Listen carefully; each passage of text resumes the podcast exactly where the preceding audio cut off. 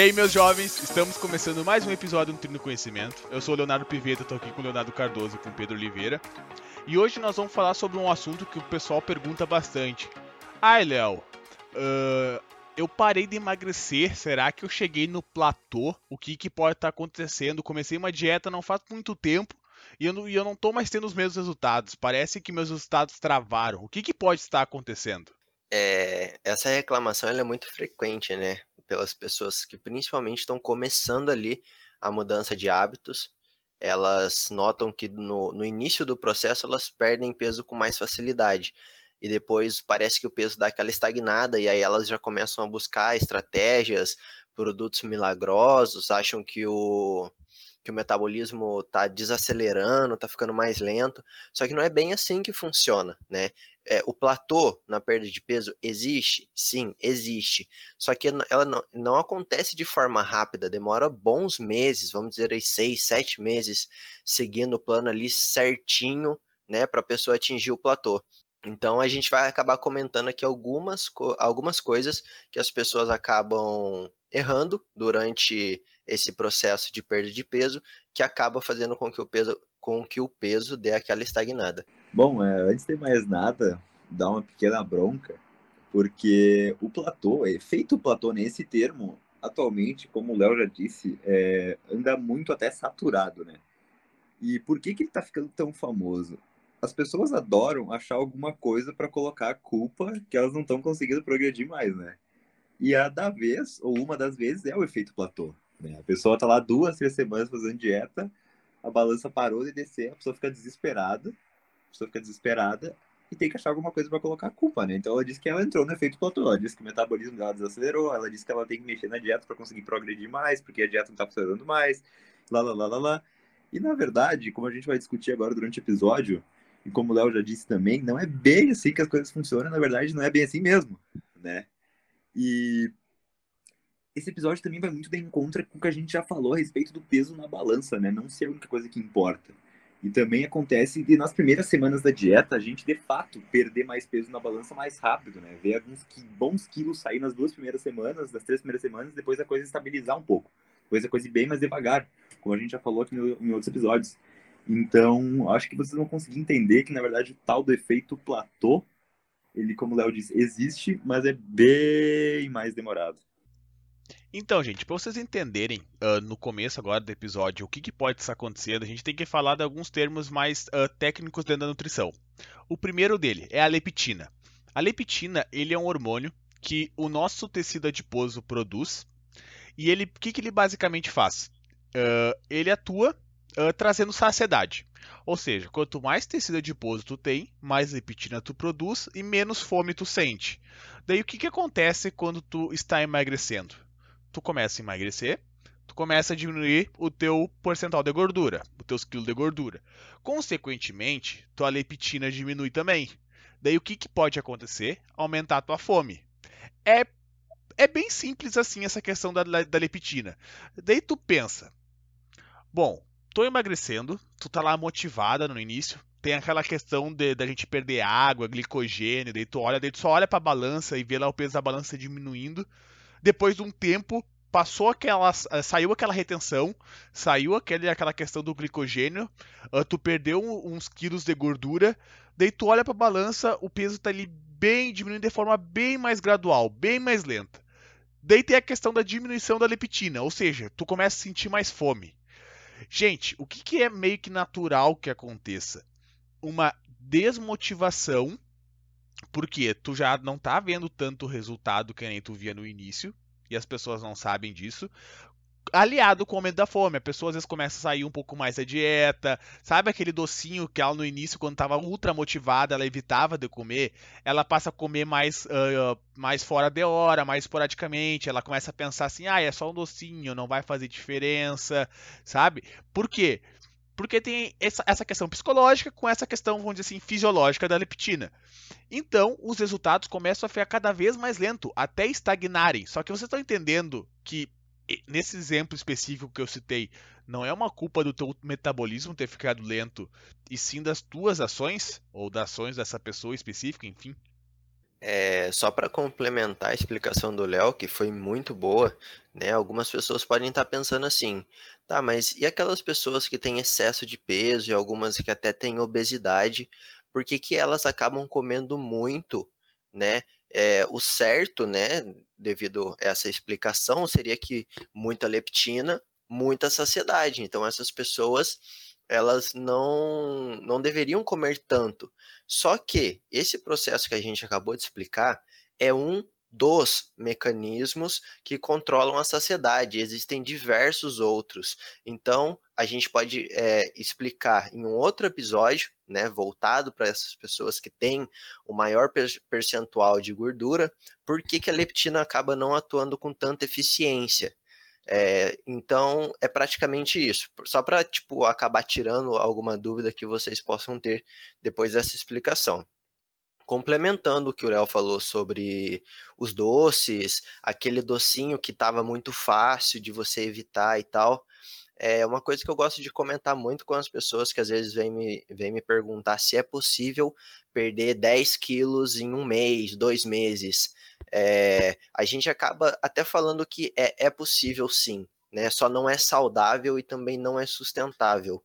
Por que, que não é sustentável? Eu vou dar um exemplo só para é, aproveitando o gancho do que o Léo falou. A pessoa ela começou a perder peso, ela começou a perder gordura, vai ter uma redução da leptina, ela vai começar a sentir mais fome. Só que o, o tempo que ela estava em dieta não foi suficiente ainda para que os hábitos alimentares dela é, fossem alterados, né? É, ela ainda gosta de comer bastante produto industrializado, ela ainda gosta de comer muitos alimentos de alta densidade energética. Então, quando a fome aperta, ela não vai optar é, todas as vezes por uma fruta, né? Ou por um prato de comida, às vezes ela vai optar pela coxinha da padaria, ou então pelo, pelo chocolate que estava ali na bolsa dela. Isso daí pode começar a aumentar o, a, o consumo energético, né, sem gerar saciedade, e lá no final do dia, né, a conta não vai fechar, né, não vai atingir o déficit energético, e aí a pessoa é, acaba sendo prejudicada nos resultados. Eu acho que outra coisa que acontece muito, principalmente com quem assim não tem tanto conhecimento sobre nutrição, não entendam mal, né? Não estou querendo, digamos, desmerecer ninguém, ninguém é obrigado a conhecer, né, as propriedades do alimento, saber qual alimento tem mais caloria, qual tem menos, enfim.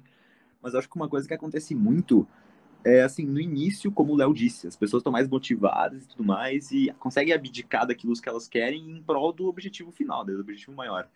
Mas depois elas começam a abrir pequenas brechas, né? Ah, vou só comer um pedacinho de sei lá o quê, vou só comer alguns, algumas bolachinhas, não é nada, ah, é pouca coisa. Só que daí, se pouca coisa, acaba se repetindo mais uma vez no dia, quando vê, acontece três vezes no dia, daí tu vai ver no saldo da semana inteira, a pessoa já botou no lixo praticamente aquele déficit que ela criava para conseguir progredir. Só que, na verdade, assim, ela, ela não tem muita noção do que ela tá fazendo, né? No início ela tava conseguindo ter resultado sim, mas chegou num ponto que ela começou a abrir brechas onde não, não existiam, né? Brechas realmente inexistentes. E ela, só que a pessoa não tem noção, né? Na verdade, ela não tem, digamos, culpa. Só que a partir do momento que ela diz que o motivo disso está acontecendo é o platô, é o metabolismo está desacelerando, é seja o que for, na verdade isso está errado, né? E é justamente essa a ideia principal aqui desse episódio, mostrar que que a culpa não está no teu corpo, né? A culpa realmente está em ti. é, é engraçado, é até meio pesado, mas é que é a real, sabe? Uh, e por que, que é pesado, mas é importante que a gente uh, fale? Porque essas coisas vão acontecer. Tu vai sim estar mais motivado no início, tu vai perder mais peso no início, a tua fome vai aumentar, aquela motivação vai diminuir. A perda de peso, tu tem que entender que no início a perda de peso ela é mais rápida, tu muito provavelmente vai ter resultados bem melhores no começo do que mais lá pro meio, pro final, vamos dizer assim, na tua dieta, se ela tivesse um prazo de validade, vamos supor, é só um exemplo. E, e, no momento que tu passa a entender isso, que depois de um tempo a tua perda de peso fica mais gradual, talvez tu não se desmotive tanto e tu consiga controlar até essa questão um pouquinho da fome relacionada à leptina. Só que também a gente tem, óbvio, maneiras nutricionais para evitar isso, sabe? Uh, como, sei lá, aumentar o consumo de proteína, uh, fracionar as refeições nos horários que tu sinta mais fome. Seu nutricionista tem diversas estratégias para driblar essa questão da fome. Uh, uh, causada pela redução da, da, de um dos fatores da redução da leptina. É um dos fatores, né? A gente tem outros hormônios envolvidos também na, na questão do emagrecimento que acabam mudando, se alterando, mas a leptina é o principal deles, é, e é por isso que a gente está tocando tanto nesse ponto. Então, gente, Outra coisa que acontece bastante no início, que a pessoa está mais motivada, é que ela faz mais atividade física. E isso pode ser um problema. Fazer atividade física de forma exagerada uh, justamente com o déficit energético ou uma dieta muito restrita.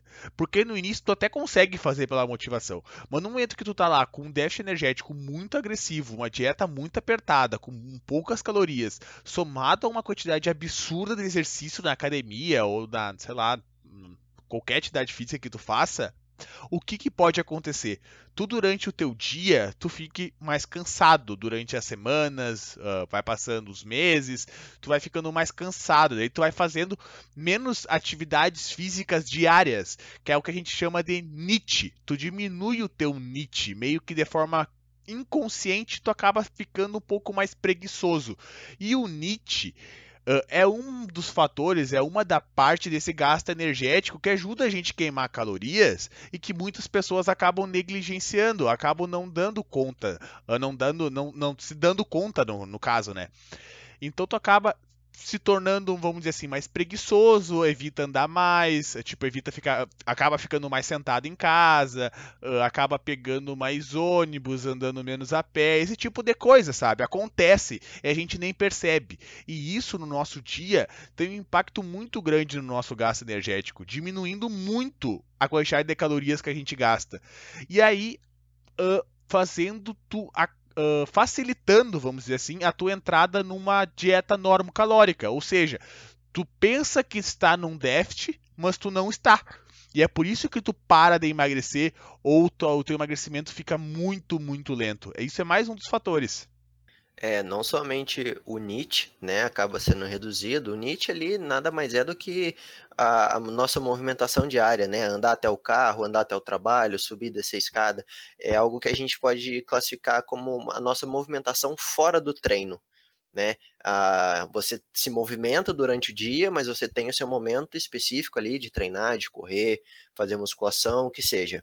Então, esses dois fatores eu acredito que eles sejam reduzidos, né? A pessoa fica mais cansada, aí ela mata um treino, e aí depois ela já não vai no outro, e aí, cara, e aí só vai se tornando uma bola de neve, né? E isso daí acontece muito com pessoas que querem buscar é, emagrecimento acelerado. O Léo comentou, né, um grande gasto energético, né, é, junto de um grande déficit energético, né? No quesito de consumo de calorias. A pessoa corta tudo que ela está comendo. Ela come somente porções pequenas e começa a fazer muito, muito exercício. No começo ela até consegue devido à motivação, né? Só que depois já era. E a dieta ela não funciona assim, né? Você tem ali o seu, o seu valor de gasto energético e a sua dieta ela é calculada de uma maneira que não seja assim um valor tão agressivo que você vai estar tá retirando dos alimentos. Né? Tem que ser algo que você consiga sustentar. É, você vai dando um passinho por vez. Você não dá, tipo, um, um salto muito grande, porque logo você, tipo, acaba parando, né? Então, é, é mais voltado para as pessoas que, que tentam algo, assim, é, extremista mesmo, né? Eu acredito que seja essa palavra, né? Querem algo para ontem. Eu acho que esse ponto do exercício ele é muito importante a gente tocar quando a gente está falando de efeito platô, porque quando, digamos, o culpado da história não é essa questão do apetite, né, do apetite começar a subir, que é uma coisa natural em processo de emagrecimento, o apetite subir, a pessoa começar, digamos, a comer, né, comer mais e por isso para de emagrecer, a questão do exercício é muito importante também. E isso que os Léos acabaram de comentar, eu acho que é um, é um não sei se dá para chamar de erro, né, no fim das contas acaba sendo que é justamente a pessoa tá muito empolgada e já, já começa, digamos, fazendo corrida, não corria nada, né? Daí começa correndo cinco vezes na semana, porque ela quer muito emagrecer rápido, aí ela tá correndo cinco vezes na semana, tá fazendo não sei o que, três vezes na semana, e não sei quantos treinos por semana, e aí tá. Só que por quanto tempo vai conseguir manter isso, né? Tava tendo resultado porque tava fazendo tudo isso. Se tu deixar de fazer, o teu resultado vai deixar de acontecer também, né? Ou pelo menos parte dele. E outra coisa que acontece também é, que eu acho que pouca gente, pouca gente acho que pensa ou percebe isso, é, digamos, uma questão assim, é, tu corria na esteira na velocidade 7 e tu pesava 90 quilos. E aí tu teve uma grande perda de peso, baixou para 70 quilos, tu continua correndo na velocidade 7 pelo mesmo tempo. Com 70 quilos, tu vai estar tá gastando muito menos energia do que com 90. Porque tu vai estar tá movendo muito menos massa, né? Teu corpo vai estar tá movendo ali 20 quilos a menos. Tu vai, um esforço mecânico pelo teu corpo muito menor. Ou seja, o teu gasto calórico vai ser menor também. E provavelmente a questão de frequência cardíaca, que é muito importante em exercício cardiovascular, né, em, aeróbico, vai estar tá menor também. Ou seja, o teu gasto calórico vai estar tá sendo menor. E talvez tu nem perceba isso, né? Tu nem percebeu que tá muito mais tranquilo fazer. Teu esforço tá menor, então, consequentemente, teu gasto calórico tá menor também. Então, aquela coisa que a gente fala do déficit calórico, da, da restrição energética, que tu gerava uma restrição maior no início, mas como tu perdeu peso, ou como tu diminuiu a frequência dos exercícios aeróbicos que tu fazia, ou seja, o exercício que for, tu vai estar tá gastando menos energia. Então, consequentemente, tu vai parar de progredir. Essa explicação do Pedro, ela foi perfeita. Uh, e é bem isso. Além dessa questão de tu, beleza, perder o peso e tu estar mais leve e para te carregar um corpo mais leve, o teu tu, tu gasta menos energia, tu tem menos trabalho, Uh, a questão também de quando tu vai fazendo atividade física uh, aumenta, durante os dias, as semanas, os meses, acontece adaptações no teu organismo, acontece adaptações nas tuas células, o teu corpo ele começa a utilizar, vamos dizer assim, de uma forma bem simplista, a energia de uma forma mais eficiente, ou seja, ele consegue aproveitar aquela energia de uma forma mais eficiente. Então, além de tu perder teu, uh, perder o peso e a mesma atividade que tu fazia, que nem o Pedro deu o exemplo da esteira, tu tá gastando menos energia, uh, somado a isso, teu corpo está mais eficiente, ou seja, ele gasta menos energia ainda. Por isso que é importante fazer o caminho oposto do que a maioria das pessoas fazem, ou que muitas pessoas fazem. A, a, a, pessoa começa a fazer uma dieta e já começa a fazer exercício 5, 6 vezes na semana, uh, nunca correu na vida, começa a correr na velocidade 7 na esteira, e tem que ser o contrário, justamente por causa disso. Tu vai emagrecendo, tu vai gastando menos energia ali para fazer aquela mesma atividade. Ou seja, então como é que a gente quebra isso? aumentando o exercício físico, para não precisar mexer tanto na dieta. Então, o interessante sempre é tu começar fazendo menos atividade física e aos poucos ir aumentando esse volume para te não precisar mexer tanto assim na dieta. E assim tu ir quebrando esse, entre aspas, platô que tem dessa redução do gasto em atividade física ou do gasto do NIT também do teu dia a dia, que isso também acontece. Tu acaba, como a gente falou, tu acaba ou ficando um pouco mais preguiçoso durante o teu dia e tu meio que sem perceber tu acaba andando menos, tu acaba se movimentando menos, como o teu corpo no, nos próprios movimentos que tu faz durante o teu dia também utiliza menos energia que utilizava antes, entendeu? A, a, tu, a tua caminhada até o trabalho quando tu tinha 90 quilos custava mais energia do que a tua caminhada até o trabalho quando tu tem 70. E a distância e o tempo é a mesma, entendeu? Então, todas essas coisas acontecem e, e, isso não é uma redução ali do teu, do teu metabolismo, do teu gasto energético em si. Sei lá, tu ficou com o metabolismo lento. Não! São coisas mais externas. É isso que a gente está tentando explicar para vocês evitarem de fazer uh, essas estratégias extremistas, que é isso que, na maioria das vezes, que aqui leva ao platô. É, aproveitando aí que o Léo comentou, né, essa estratégia que eu acho que é muito, mas muito importante mesmo, né, que é você ir gradativamente aumentando a sua carga de exercício físico, justamente para você não precisar reduzir tanto as calorias da dieta. A pessoa ela tem um gasto energético de 2 mil calorias e ela começa a consumir uma dieta de 1.800. Cara, se ela seguir direitinho, ela consegue, tipo, cara, levar essa, essa, essa dieta por muito tempo. E ainda assim ela vai ter resultado. O que a gente acaba vendo com muita frequência é a pessoa que tem esse mesmo gasto energético e ela reduz para uma dieta de mil. Cara, não vai dar certo. Né? E aí ela já começa a fazer muito exercício físico, e aí daqui a pouco ela tá cansada, e aí ela, a gente vai fazer o quê? Vai aumentar o exercício físico que ela já não tem tanta disposição, ou a gente vai tirar ainda mais comida. Então percebe que a gente tem que ir aos pouquinhos, tipo, tanto tirando as calorias que a gente ingere, né, como aumentando o nosso gasto energético. E outro ponto que eu quero comentar é, já que o pessoal entrou aí no assunto de corrida, é, eu como corredor de rua, eu acabo presenciando muito as pessoas que, ah, meu amigo corre, minha amiga tá correndo, tal, vou acompanhar. Só que a pessoa já está correndo há um bom tempo né? A articulação, tendão, musculatura, tudo isso já sofreu uma adaptação e a pessoa ela aguenta, talvez, se ela quiser correr todos os dias ou três, quatro vezes na semana, tem um volume, né, uma quilometragem que ela corre durante a semana maior. E aí a pessoa que está saindo do sedentarismo, ela vai tentar acompanhar. Cara, a chance dela lesionar é muito grande né? E aí ela vai lesionar, ela vai fazer o quê? Ela vai correr lesionada? Não, ela vai parar. E aí pronto, o exercício físico já parou, aí já vai ficar em casa, deitado, assistindo TV. A chance dela continuar no plano alimentar vai ser bem menor. Isso daí não acontece somente na corrida. Talvez a pessoa que começa ali no CrossFit, é...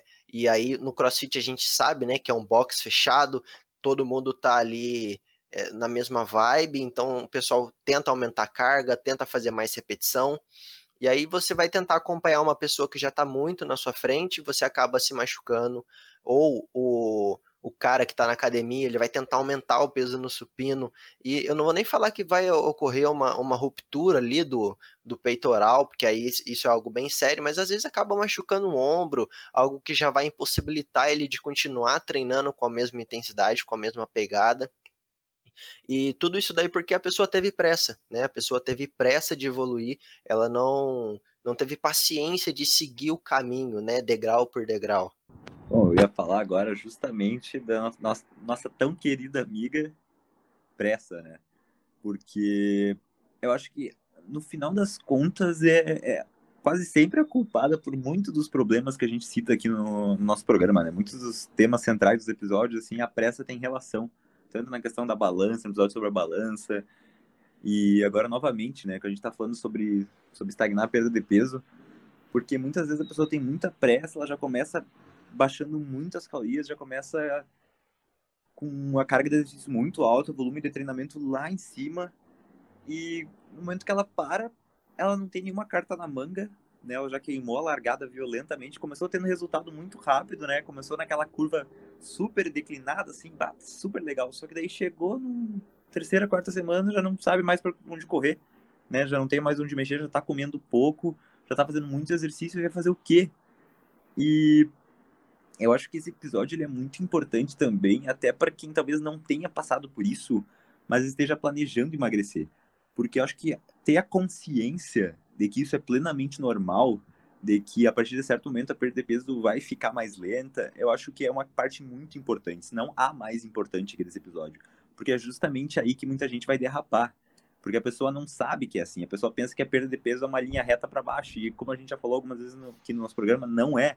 Né? Tu não vai perder, um, se perdeu 10 quilos no primeiro mês, tu não vai perder 10 quilos no segundo. Talvez perca, né? Mas provavelmente não. Provavelmente vai diminuir, vai perder 5, depois vai perder 3, vai perder 2, vai perder 1, vai sempre diminuindo, né? E porque é justamente assim que a perda de peso funciona, porque como a gente já comentou, o nosso corpo tem mecanismos contra-regulatórios que tendem a aumentar nosso apetite. o nosso corpo não sabe que a gente está querendo ficar mais, mais seco, mais bonito ali, ou talvez por questões de saúde. Ele pensa que a gente está morrendo de fome e ele quer parar, fazer parar essa perda de peso.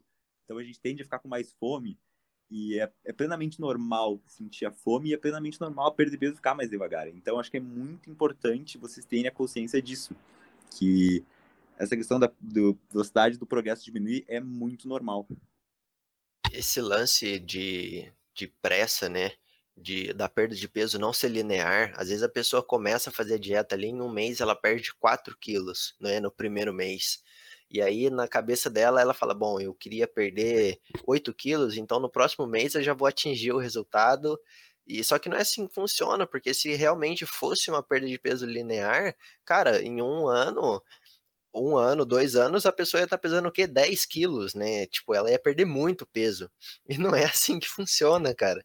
E assim, as pessoas, ela, elas ficam tão apegadas à pressa, à velocidade do resultado, que se elas tivessem um pouco de consciência e um pouco de paciência, elas iam perceber que se elas fossem devagar, né, se elas fossem respeitando o processo, elas iam atingir o resultado porque o que a gente mais vê por aí são pessoas que entram em planos extremistas, né, exagerados, com excesso de atividade física e uma restrição muito alta de comida.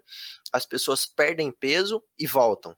Elas Aí depois de um tempo elas perdem peso de novo e retomam todo o peso que elas perderam. E elas ficam naquele zero a zero, tipo, não vai nem para frente nem para trás. E se todo esse tempo que ela ela foi, começou e recomeçou seis, sete vezes é, de uma maneira extremista, porque ela queria estar tá com o peso ideal para ela ontem, se ela tivesse feito toda essa caminhada da maneira correta, com paciência, ela já estava no, no peso que ela deseja e não ia estar tá, assim com uma grande com um grande nível de insatisfação.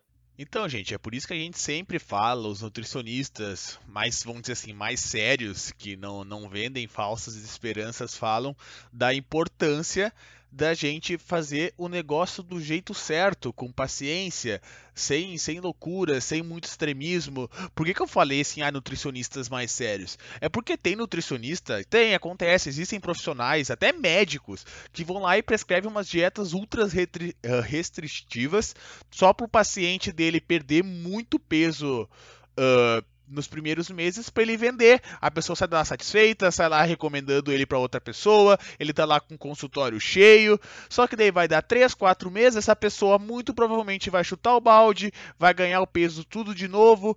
Por quê? Porque não teve paciência no processo. é muito importante ter paciência. Sim, existem sim pacientes, principalmente pacientes mais obesos, uh, com muito acima do peso, que talvez uma dieta com um déficit calórico mais elevado, um pouco mais restrita, talvez seja benéfica benéfico, mas não é para grande parte das pessoas. Para grande parte das pessoas, o que funciona é um déficit calórico moderado, é, é uma dieta com uma restrição de calorias, mas não algo muito gritante, e o aumento gradual da atividade física. Tu começa fazendo exercício físico três vezes, é só um exemplo, tá? Três vezes na semana, daí tu vai passando para quatro, para cinco, daí tu vai fazendo mais umas caminhadas esporádicas, e é assim, gente, é com o passar do tempo que as coisas vão acontecendo. Tem que ter paciência. É sempre uh, essa palavra palavra que a gente fala um milhão de vezes aqui no episódio, mas é porque ela é verdade, não é porque o nutricionista quer que tu fique lá com ele 7, 8 meses no consultório, uh, ah, para ele ganhar dinheiro da consulta 7, 8 meses. Não, é porque ele quer que tu tenha um resultado para tua vida inteira, que tu aprenda a se alimentar,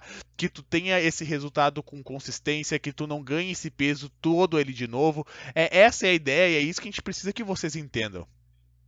Bom, eu ia falar agora justamente é, a respeito do que o Léo estava comentando, né? Da importância de sempre que possível, né, sempre que você tiver a grana para fazer esse investimento em você, de tu ter os profissionais certos junto contigo, né? Porque talvez tu não goste muito de estudar nutrição, tu não tenha tanto tempo e tá tudo certo, né? Tudo bem, não é? Né? Ninguém necessariamente precisa ir muito a fundo nas coisas, mas justamente para tu estar tá bem ciente e bem alertado das coisas, de como vai ser o teu caminho durante o emagrecimento, né? E também tu, da tua dieta, principalmente, ela tá bem ajustada. E sofrer os ajustes de fato quando for necessário, né? E também ser o, o profissional ser capaz de ver que não é a dieta, né, que tá dando o problema, e também o mesmo caminho com, com um personal trainer, por exemplo, né? Com a questão dos treinamentos que a gente estava falando. Dele saber, digamos, eh, aumentar o teu volume de treino quando for necessário, dele perceber que tu já está na hora de tu talvez evoluir a tua carga, que tu tá, digamos, tá ficando fácil para te fazer tal coisa, então vamos deixar um pouco mais difícil, justamente para sempre deixar aquele gasto, digamos, na mesma linha ou aumentar o gasto, né, na hora certa. Então, acho que é esse o ponto principal, né? Fazer as coisas na hora certa e de fato quando forem necessários. E aí que os profissionais certos, eles entram perfeitamente. Eu acho que o nosso episódio já está caminhando para o fim, né? E aí, só para só complementar tanto o que o Léo falou como que o Pedro falou, vou começar pelo, pela fala do Pedro. É, ele tocou num ponto que quando você tem a grana ali, você não está gastando né, com nutrição, você não está gastando com o personal trainer, cara, você está investindo na sua saúde, né? Então, às vezes você fica olhando muito pro, pro preço, né? Ah, eu não vou investir tudo isso, não vale a pena. É, primeiro que você tem que estudar muito bem, acompanhe o profissional, né? É, se, quando você for contratar o serviço de algum profissional, que seja aquele que você confia a sua saúde nele, né? Que ele vai ter um trabalho sério contigo. E quando você investe na sua saúde, você está evitando diversos problemas futuros, que talvez se você não cuidar agora, você vai acabar investindo essa mesma grana com remédio e com outras coisas aí mais. E não fica pensando que, ah, é, tal, tal nutricionista, ele fez a minha amiga perder 8 quilos em dois meses tá bom, é, perdeu. E aí eu tô nesse aqui que ele tá indo de 2 em 2 quilos. Nossa, ele só tá querendo ganhar meu dinheiro. Não, não é isso. Muitas vezes o nutricionista ele vai de uma maneira mais gradual para que, que seja possível que você consiga realizar essas trocas é, dos hábitos alimentares. E eu acredito que assim como na fisioterapia, quando você chega lá machucado, o fisioterapeuta ele não quer te prender ali a vida inteira, né? Ele quer que você melhore e, e tchau né? E acredito que o nutricionista seja mesmo, eu pelo menos penso muito assim, né? É um processo de educação alimentar. Eu não quero que nenhum dos meus futuros pacientes eles, eles vivam presos, né, no, no que está escrito num papel. Né? Lógico, quando você quer atingir um determinado objetivo, você tem que seguir o que está no papel, porque foi calculado, né? Tá tudo certo. Só que assim, você não precisa ser refém da dieta. Você tem que ter aquela consciência de falar: nossa, hoje não tem é, batata inglesa que o Pedro passou aqui para mim, mas eu acho que eu vou trocar por um arroz né? Você sabe que são fontes de carboidrato, você sabe fazer alterações sempre que preciso, você sabe que se você comer um pouquinho mais desse alimento, você vai ter mais saciedade do que se você é, optar por outro, né? É, é realmente um processo de educação alimentar para que o paciente ele se sinta livre depois de um tempo, se ele quiser chegar e falar assim, é, Léo, Pedro, muito obrigado pelo serviço, mas eu vou dar um tempo na, na, no serviço de vocês, né? Eu vou investir em outras áreas. Cara, você vai ter a consciência de que ele sabe o que ele tem que comer e o que ele não tem que comer. E aí, é, no futuro, se ele quiser ganhar massa muscular, se ele quiser atingir é, performance, que seja, qualquer que seja outro objetivo, que ele volte e te procure para algo mais específico. Mas o lance ali de saber o que comer, é, a missão foi cumprida, entendeu? O nutricionista conseguiu ensinar é o que realmente deve ser feito. Então, gente, acho que agora nós estamos chegando ao fim do episódio. Só para dar aquela resumida geral do que a gente falou uh, em todo o decorrer desse programa. O que, que seria o platô para 95% das pessoas, que as pessoas pensam que é o platô? Nada mais é do que tu tá ali, tu começa a emagrecer, aumenta tua fome. Uh, daí, com o aumento da fome, essa pessoa normalmente acaba saindo da dieta sem perceber, acaba comendo aquele docinho que ela não comia antes. Enfim, daí ela acaba ficando mais desmotivada porque ela tá vendo que a perda de peso não tá sendo do mesmo ritmo que era no início. Daí o que acontece? Ela acaba fazendo normalmente menos exercício físico na academia, acaba andando menos durante o dia, uh, durante o decorrer dos meses. E o que que tudo isso acontece? O que que é todo esse platô? Tudo isso é, é, uh, leva a um aumento do consumo energético, porque ela vai acabar saindo mais da dieta por causa do aumento da fome e da desmotivação, e acaba levando a uma diminuição do gasto energético, porque essa pessoa começou fazendo normalmente um horror de exercício e agora por causa da desmotivação e do cansaço das restrições, ela fica mais literalmente mais cansada, acaba andando menos, acaba treinando menos, matando mais treino, tudo isso que a gente explicou durante o episódio, e tudo isso leva uma, como eu disse, diminuição do gasto energético. Daí, vamos dizer, tu come mais, gasta menos, platô. Só que o platô não é metabolismo. Não é o teu metabolismo que ficou mais lento, não é o teu corpo que passou, entre aspas, por um efeito mágico a queimar menos caloria. Não, é tu que acabou, que está acabando errando mais a dieta. E é isso que é o platô. E é isso que a gente precisa que vocês entendam. Porque uh, vocês entendendo todo esse, esse mundo, todo esse contexto que a gente percebe muito nas pessoas, vocês evitam de chegar no platô. Então eu acho que com isso a gente encerra o episódio. Não sei se os guri tem mais algo a, a, a adicionar nessa nossa fala. Então, é, talvez algumas pessoas tenham se sentido um pouco ofendidas ou talvez ficado um pouco tristes com as informações que a gente trouxe nesse episódio, mas acho que o Léo agora resumiu perfeitamente tudo. É, o efeito platô, da maneira como muita gente acredita que ele acontece, na verdade não existe, né? mas a gente não pode dizer que o efeito platô não existe. Ele acaba acontecendo de fato, porém não por causa do, né, do, digamos, um efeito um efeito que tu não tá no controle, né, como muitas pessoas acontece, quando muitas pessoas pensam, na verdade tu tá no controle do que tá acontecendo, né, só que muitas vezes tu nem percebe, e o Léo resumiu tudo perfeitamente, né, então entendo que talvez algum tom mais forte que a gente usou aqui foi justamente para tentar ensinar vocês e alertar, né, sobre esses pequenos detalhes que podem estar comprometendo os resultados. E espero que tenham entendido bem, espero que tenha ficado tudo certo e me despeço. Até a próxima. Bom, eu não tenho mais nada para acrescentar não. Rapaziada falou tudo aí que tinha para falar. Espero que vocês tenham aproveitado esse episódio, né? Tira um print lá do, do nosso episódio no, no Spotify, marca a gente lá no Instagram, a gente fica bem feliz quando isso acontece.